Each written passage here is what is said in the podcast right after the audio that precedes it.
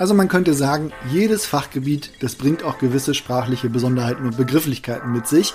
Egal, ob man jetzt bei Aktien über das Kurs-Gewinn-Verhältnis spricht oder bei Immobilien über den Kaufpreisfaktor. Jetzt ist es aber so, dass das auch sozusagen Herrschaftswissen ist. Also wenn man das nicht kennt und da nicht drinsteckt, dann kann man an den Diskussionen auch nicht teilnehmen oder wird halt einfach abgeschreckt, da wirklich einzusteigen. Dabei ist es eigentlich sehr einfach und einiges, das klingt auch deutlich komplizierter, als es in Wahrheit ist. Und den Beweis, den treten wir heute an, denn hier bekommst du von uns in 10 Minuten einmal alle Begriffe, die du für ein Immo-Investment brauchst. Und heute kommt der Support für diese Folge Immobilien einfach machen, wieder von meinem Kollegen David. Ich freue mich und damit geht's los.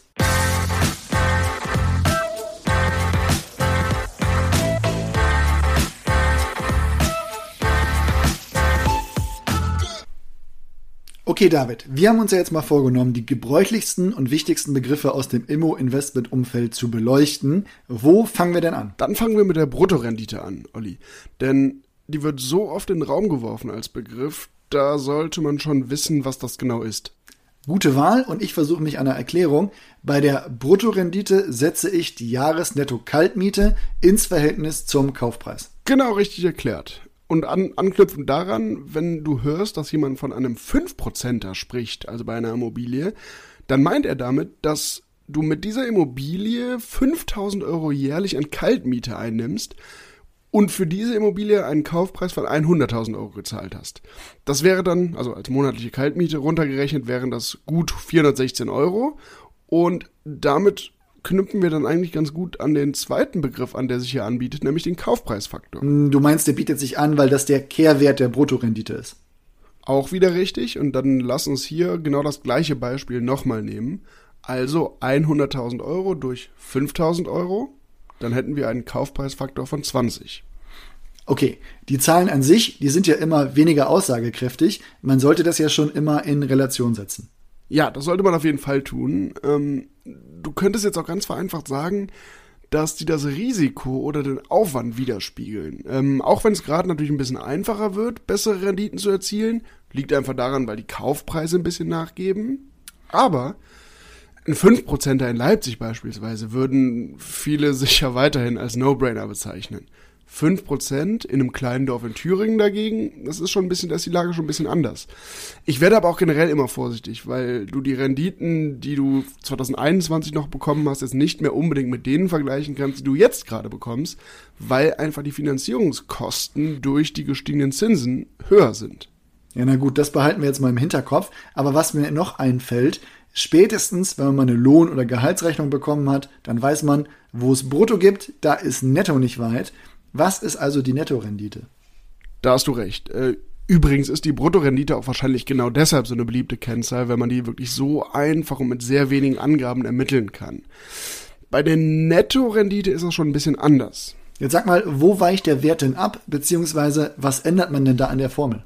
Also erstmal zählst du da zum Kaufpreis auch die Nebenkosten dazu, also Kosten für Makler, Grundbuch, Grunderwerbsteuer und so weiter. Das heißt, dein Nenner wird in der Rechnung schon mal ein bisschen größer. Und dann ziehst du von der Jahresnetto-Kaltmiete noch die nicht umlegbaren Kosten ab. Das sind bei einem Mehrfamilienhaus normalerweise die Kosten für die Verwaltung und die Instandhaltungsrücklage. Wir können einfach mal das gleiche Beispiel nehmen. Ich nehme jetzt mal an, du hast äh, Nebenkosten von 10%, also fürs Grundbuch, die Grunderwerbsteuer, ähm, das Notariat und die Maklerin oder den Makler. Dann hätten wir 110.000 Euro, die wir als Nenner nehmen müssten. Und von den 5.000 Euro Kaltmiete würden dann ja noch Kosten abgehen. Nehmen wir die einfach mal mit 500 Euro an, der Einfachheit halber, dann hätten wir also 4.500 Euro geteilt durch 110.000 Euro. Aus der Bruttorendite von eben noch 5% werden in der Nettorendite also etwa 4%. Ja, ich finde, die Kennzahl, die hat besonders den Vorteil, dass man Immobilien einfach besser miteinander vergleichen kann. Also gerade wenn du Immobilien in unterschiedlichen Bundesländern vergleichen willst, dann gibt's ja unterschiedliche Grunderwerbsteuersätze, manchmal gibt's Maklerkosten, manchmal gibt's keine. Und das zu berücksichtigen, das finde ich schon sehr sinnvoll. Da bleibt aber weiterhin das Problem, dass man ja nicht eine einzige Zahl als Entscheidungsgrundlage nehmen sollte, sondern auch natürlich Zustand und Lage bewerten muss. Denn, also wenn man ehrlich ist, das ja für Wiedervermietbarkeit oder mögliche Mietanpassungen ja noch deutlich relevanter. Ja, genau. An der Stelle übrigens ein guter Tipp. eine Investmententscheidung, die du triffst, solltest du wirklich nicht nur an einer Kennzahl festmachen. Trotzdem finde ich, dass die, diese Zahlen sehr gute Leitplanken liefern. Ähm, du kannst hier ja auch gut deine Finanzierung mal mit einfließen lassen. Also sagen wir mal, in dem Beispiel, bei dem wir bleiben, haben wir eine Nettorendite von 4%. Bei den Zinsen sind wir von, von 3% oder gehen wir jetzt mal von 3% aus und in dem Fall hätte das Investment ja weiterhin einen positiven Nettoertrag. Da hast du jetzt den nächsten Begriff gedroppt, äh, Nettoertrag. Den braucht man ja auf jeden Fall auch. Also, was ist das? Wie berechne ich den? Um den Nettoertrag zu errechnen, nimmst du meine monatliche Kaltmiete und ziehst davon so ein bisschen die nicht umlegbaren Kosten ab. Die hatten wir eben schon mal ganz kurz erwähnt. Also ist die Instandhaltungsrücklage und die Verwaltungskosten. Und dann ziehst du noch die Zinsen deiner Finanzierung ab. Und wenn dann noch etwas übrig bleibt, dann sprichst du von einem positiven Nettoertrag. Gut, dann auch hier wieder ein Beispiel. Also 416 Euro kalt hattest du, glaube ich, eben. Dann nehme ich mal jetzt 20 Euro für die Verwaltung und 6 Euro für die Instandhaltung. Dann wären wir also bei 390 Euro Kaltmiete abzüglich dieser nicht umlegbaren Kosten. Und dann rechne ich mal mit 3% Zinsen, also zumindest im ersten Jahr dann so überschlagen 3000 Euro im Jahr, wenn ich die Tilgung auch mal eben ignoriere. Also 250 Euro im Monat. Dann hätten wir 390 minus 250, also 140 Euro Nettoertrag. Warum nehme ich denn aber eigentlich jetzt nicht die Warmmiete als Grundlage? Naja, weil die Warmmiete sind quasi nur die Kaltmiete plus die Nebenkosten und das ist für dich ein durchlaufender Posten. Äh, den zahlst du dann im Rahmen des Hausgeldes sowieso weiter und wenn da was übrig bleibt, dann bekommt deine Mieterin oder dein Mieter das im Rahmen der Nebenkostenabrechnung sowieso zurück. Umgedreht, wenn da eine Differenz in die andere Richtung bleibt, dann muss, müssen Mieterinnen das natürlich auch über die Nebenkostennachzahlung nachzahlen. Aber ähm, dieses Geld, weil das eben durchlaufender Posten ist, solltest oder kannst du das in deiner Investmentplanung eben nicht mit einberechnen. Alles klar verstanden. Wenn man auch mal ins Thema Hausgeld noch mal zehn Minuten eintauchen will, dann haben wir beide dazu auch schon mal gesprochen. Verlinken wir in den Show Notes. Jetzt sag aber mal, wie wichtig ist dir denn der Nettoertrag? Das ist ehrlich gesagt für mich die wichtigste Kennzahl. Denn wenn da, wie jetzt in unserem Beispiel, was Positives bleibt, bedeutet das, deine Mieterin oder dein Mieter zahlt deine Tilgung quasi mit und damit auch ein Stück deines Investments mit ab.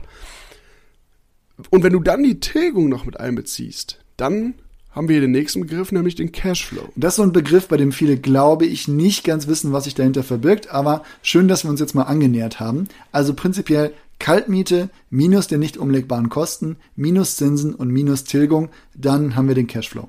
Genau, und wir bemühen nochmal unser Beispiel. Äh, in dem hattest du ja eine 100% Finanzierung angenommen. Und wenn wir auch dann mal bei den 3% Zinsen und einer 2% Tilgung bleiben, kommst du auf eine Annuität von 5%. Und die ist ja meistens über 10 Jahre oder sogar länger festgeschrieben. Also 5000 Euro im Jahr. Deine Rechnung würde dann so lauten, 416 Euro kalt, minus 26 Euro nicht umlegbare Kosten, minus 416 Euro Finanzierungskosten kommst du am Ende also auf ein Minus, also einen negativen Cashflow von 26 Euro. Jetzt kann der ja auch negativ sein. Wie schlimm ist das denn? Die Frage würde ich anders gestellt an dich zurückgeben. Wie schlimm ist es, wenn du 200 Euro im Monat beispielsweise in ein Aktienportfolio steckst? Puh, da ich das mache, also ich hoffe mal nicht so schlimm. Da liegst du richtig mit der Hoffnung, das ist überhaupt nicht schlimm, denn du baust ja Vermögen auf. Und das ist bei Immobilien jetzt auch nichts anderes. Wenn du jetzt mal die Tilgung als Sparrate siehst, dann wird die in dem, im Fall der Immobilien zum Großteil sogar von deiner Mieterin oder deinem Mieter gezahlt, wenn dein Nettoertrag positiv ist. Na, das ist doch super, um den Leuten jetzt auch mal Angst vor dem negativen Cashflow zu nehmen. Ja, würde ich auch sagen. Äh, gibt nur eine logische Einschränkung noch. Du musst dir diesen negativen Cashflow natürlich leisten können.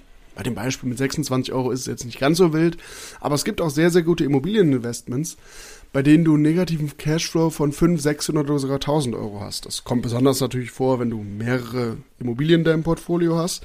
Dann ist das schon, schon häufig so. Aber das muss trotzdem überhaupt nicht schlimm sein, wenn du dir das in deiner monatlichen Haushaltsrechnung eben leisten kannst. Das Schöne ist ja, den Cashflow, den kann man ja auch über die Jahre wirklich entwickeln. Ich tilge ja, also wird mein Kreditbetrag bei der Anschlussfinanzierung geringer und die Miete kann man bestenfalls auch im Zeitablauf steigern. Was sollte man denn noch kennen? ich glaube, damit haben wir auch erstmal die wichtigsten Begriffe. Ja, wobei gerade fällt mir noch ein, wir haben eben noch äh, Annuität benutzt, ohne da wirklich was zu, zu sagen. Annuität ist die Kreditrate aus Zinsen und Tilgung und die ist dann über eine bestimmte Laufzeit festgeschrieben und das wiederum ist dann die sogenannte Zinsbindungsdauer. Übrigens für solche Begriffe unbedingt zu empfehlen Janinas Podcast-Reihe Finanzierung einfach machen. Die findet ihr auch hier in unserem Feed.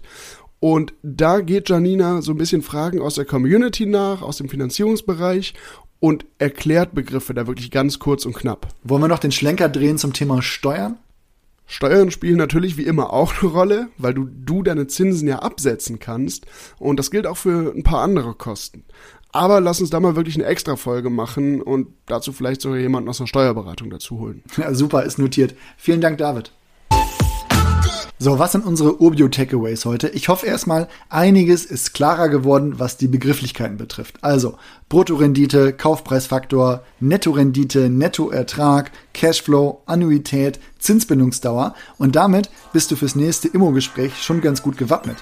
Und wenn du möchtest, dass wir auch den einen oder anderen Begriff nochmal erklären oder du Fragen hast, dann schreib uns jederzeit an podcast.urbio.com. Da bekommst du auf jeden Fall eine schnelle Antwort. Wenn ihr jetzt aber sagt, grau ist alle Theorie, ich will das mal durchgerechnet am Praxisbeispiel sehen, dann loggt euch doch auf urbio.com einfach mal ein. Diese Zahlen haben wir quasi für jede Immobilie auch angegeben. Und bis dahin wünschen wir euch viel Erfolg beim Investieren. Lasst euch nicht verunsichern vom Markt oder von anderen Leuten.